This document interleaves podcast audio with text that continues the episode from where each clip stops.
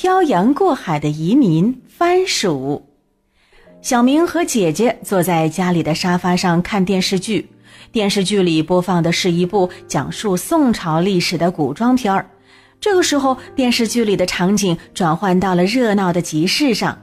在众多的叫卖声中，有一句“卖番薯嘞，热乎的番薯”特别突出。姐姐一听，立马就跟小明说：“这个电视剧搞错了，那个时候中国还没有番薯呢。”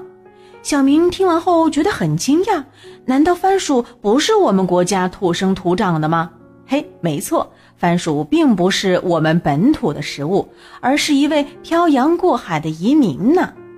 番薯的老家是在遥远的南美洲，一路上漂洋过海，历经波折之后，终于在明朝万历年间进入我们国家。而把番薯带进中国，那可是费了好大的心力呢。当时在菲律宾做生意的福建人陈振龙父子看到当地人种了一种叫甘薯的农作物，这种甘薯长得跟拳头一样大，有着薄薄的红色的皮，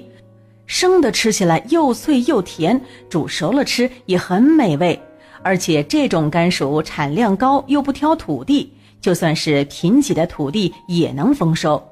陈振龙父子想起自己家乡福建，因为多山少地，而且呢土地大多贫瘠，于是啊想把这种甘薯带回中国栽种，解决大家吃不饱的问题。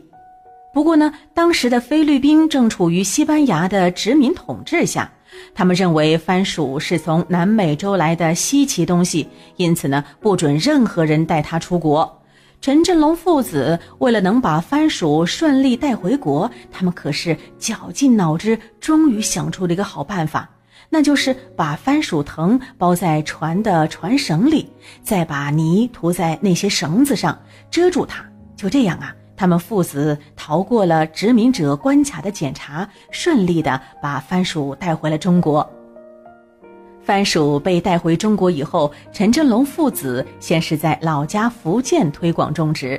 因为番薯的适应能力很强，所以呢很快收到了丰收。随后呢，在粮食短缺、饥荒频发的那些年，番薯的种植区域一路从福建扩大到华北、华南和西南地区。那时候的人们靠着番薯填饱肚子，安然度过了饥荒。现在呢，我们的生活温饱早就没有问题了，但是大街小巷的番薯依然是很受大家欢迎的吃食。这是因为番薯是一种营养齐全的天然滋补食品，它里面含有的微量元素不仅能够提高我们人体的免疫能力，而且呢可以促进新陈代谢。当然，更加重要的是，烤番薯是真的很好吃呢。如果你喜欢我们的节目，可以关注“海豚百科”微信公众号，获取更多百科知识。